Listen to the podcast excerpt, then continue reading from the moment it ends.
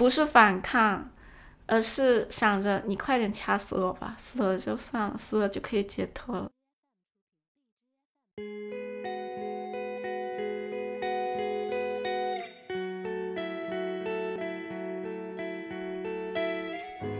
你好，欢迎来到听他说 FM，我是雨白，这里是由主人公自己讲述的真实故事节目。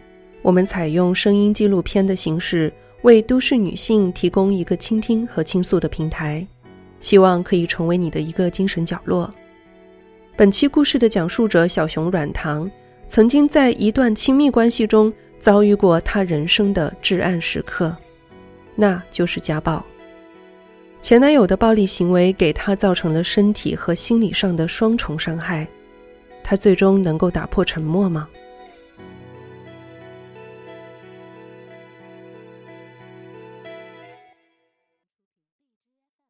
大家好，我叫小熊软糖，今年二十五岁，我是一个自由职业者，现在人在广州。是我之前有过一个四年的男朋友。一直分分合合，那个时候我的一个职业的规划也比较迷茫嘛，就他会一直在身边支持我、鼓励我。其实我们还算是很好聊的。我认识他的时候，他是我的一个老师嘛，给人的感觉是非常的有才华、很有能力。可是当慢慢的他的经济出现问题的时候，冲突矛盾就会变得很剧烈。我为什么会这么有底气？就是说，一路上好像也可以很任性的做自己，是因为我本身家庭条件会比他好一点。到了后面，我的父母主动提出要给钱给我们创业，父母的观点就是说，给本钱给你们小两口做生意，是把你看作了我们家的一部分，才那么相信你的。就是那个时候，他就住在我家了，我妈还把车给他开，但是他就会因为这个东西感觉到压力很大。开始筹备创业的过程中，有很多很多很烦的那些很细碎的事情嘛，我还记得很清楚。第一次他打我的时候，是我在家里面跟他吵架，背对着他，然后我就面对着窗户，我就。很生气嘛，因为吵架我就不想再看到看着他的样子。突然之间我就感觉脑子一疼，我就整个人都懵掉了，你知道吗？都不知道发生了什么事。一只拖鞋掉到了我的脚边，我一下子就炸了，你知道吗？然后我就骂得更凶了，一直就是疯狂的在跟他对骂。他就说我不是故意的，我只是想让你闭嘴。我没有要打你的意思，我本来只是想砸窗户上的，我没想到不小心砸到了你。他说我我反正不是故意的，我没有错。诸如此类的事情发生了好多好多好多好多次，但是我会跟我的一些闺蜜啊、跟朋友讲，然后我其实所有的朋友都劝我说不要继续在一起。这一整段时间，就一八年年中，我们一在筹备创业的这段时间，到一八年年底十月份的这段时间，陆续基本上每一个星期或者十几天，每次吵架吵到最后不可开交的时候，他手边有什么他就拿什么砸我。然后十月份的时候是为什么是一个转折点？那段时间就分手了，因为他偷拿了我。公司要交房租的钱怎么办？我肯定第一时间是问问他嘛，他是我身边最亲的人，我很慌。我说，他说我不知道耶，然后我就说你真的不知道吗？那现在该怎么办？那我就打个电话给银行了。打出去的那一瞬间，他突然跟我说是我拿的，哇！顿时我就，因为我那么信任他，他就说。直接用我的微信给他的微信转账，然后把记录都给删掉了。他还聪明到把短信都给删掉了。他先生气起来了。我说：“你如果缺钱的话，你问我要，因为我的钱都是安排好的，我只要手里面一有，我肯定会给你，你知道的。”我知道这件事的时候，我们两个人都在车里面，然后他一台手机就砸过来了。我坐在副驾上，我根本没有地方可以逃，直接就砸在我的膝盖上面。然后他砸完了之后，我整个人就哭了。他还说，我之所以会变成今天这样，是因为你，因为我我知道我跟你说了，你肯定会生气，所以我直接就不想跟你说。然后我就给我们双方的父母拉了一个群。我觉得这个东西他触及到了我的底线。当然，他有跟我解释了，我也能明白他性格中软弱的一部分，以为我不知道，他想着说有钱了他就可以再还给我。所以很多时候，我父母就会觉得他对我是不好，但是也找不到那个点说，因为毕竟你们两个人在一起嘛，不好干涉。他妈妈就是那种有误会，大家好好解释清楚就好了呀。就可能我父母当时知道这件事的时候，我父母也是第一次知道他打我。独生女啊，养了这么多年，真的是手里捧着怕化了的公主，被他这样子对待。所以那个时候他就分手了，分开了一段时间，不到一个月的时候，他又回来找我了。然后他整个人就很憔悴的那种感觉，就哭啊，然后跪啊，就说说什么没有你我会死啊。那毕竟爱过嘛，心里肯定是有感情的。看到他这样子，他说当初砸你哪里，拿起一块板砖，我也要砸我自己。那这个时候作为善良的我，那个时候还非常的。脑残的我，我肯定会觉得啊，不要。但是他始终，你知道，暴力只有一次跟无数次嘛。就我觉得，从他再回到广州的时候，两个人其实已经变了，而且从心底里，我已经没办法再把他当做我的男朋友了。他要承担公司很很很重要的一部分的工作，所以没办法。而且那段时间。所以我们又重新在一起了，而且一开始重新他回到广州工作的时候，他是他自己主动提出来的。他说他不要钱，他只希望我们好，只希望工作室好，特别的真诚。然后我就被感动了。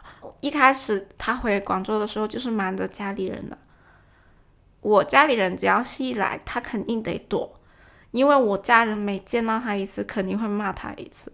他重新回来的时候，他确实就是有克制他自己，哪怕再生气，键盘店里的键盘是砸坏过的，最多他就自己出去外面买一个新键盘了，就没有出现再出现到打人了。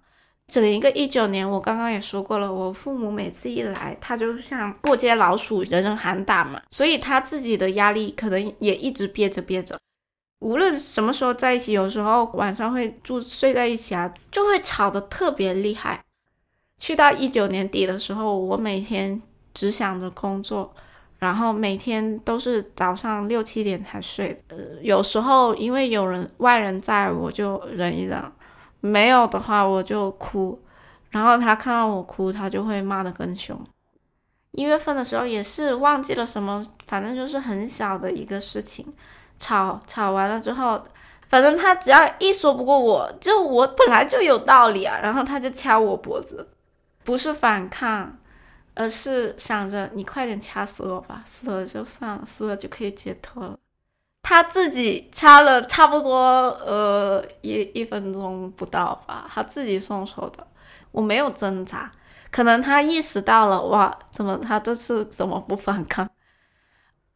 我是害怕了，我第一反应就是愣了一下，然后他。他可能也怕了吧，他不知道，他可能自己都不知道自己为什么会做出这样的事。他也很怕看我，怕我骂他，然后我立刻冲出去拿手机拍了几张照片，亲眼看着他们床上喂云之后，在他面前删掉了。我就那一刻，我觉得自己脑子清醒的不行，不要不要的。结束这段关系后，小熊软糖踏上了前往以色列的旅途，去学习现代芭蕾舞。他在那里开始了全新的生活。反正我选择，之所以当初会选择去一个中东的很小众的国家，那个时候就已经是想着说，哎呀，哪怕我死在那里也很正常。你要中东就战火纷飞的。出国的时候，对我人生造成最大的一个改变是什么样呢？主要是国外的一些我的老师啊、同学，他们给了我很多的爱，就是一些人生的态度。有很多男生在搭讪追求我的过程中，让我重新意识到了，其实我也是一个非常有魅力的人。后面是他一直有在求我，一直每天不停的骚扰我。其实本身我对这个东西已经很反感了，因为我觉得话已经说清楚了，大家没有必要再联系，我就一直没回他。他拿着公司的那个客服机的 Apple ID 是我的 Apple ID，然后我用 iMessage 发了一个信息给我的新男朋友说：“宝贝，我今晚想吃你做的饭。”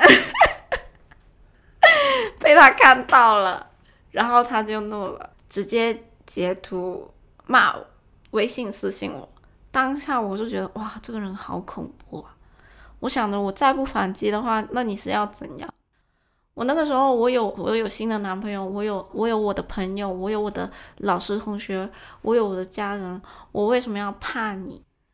所以我决定要把当初的事情说出来，我决定彻底跟你撕破脸，我就直接就是很生气，我一生气我就直接就把我一月份被他掐脖子的照片从微云上面下下来，然后就发朋友圈，因为就是希望。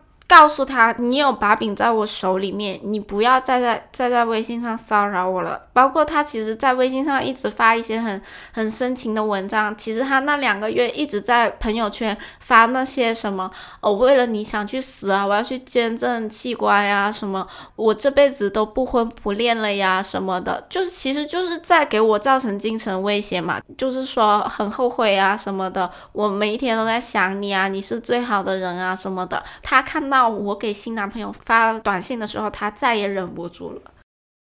其实我觉得，女孩子一定要知道怎么去爱自己，然后才让自己去进入到一段亲密关系中。现在我再回头去想“爱”和“爱情”这个词的时候，更多的已经不是说想着怎么样从别人身上去得到一份爱，或者是。怎么样去牺牲自己去维护好这个感情？哪怕他没有对你动手，那冷暴力算不算是一种暴力呢？其实暴力的表达形式是有很多种的，不一定只是存在于看得见的伤害，有时候往往看不见的伤害其实是一样，一样是会痛的。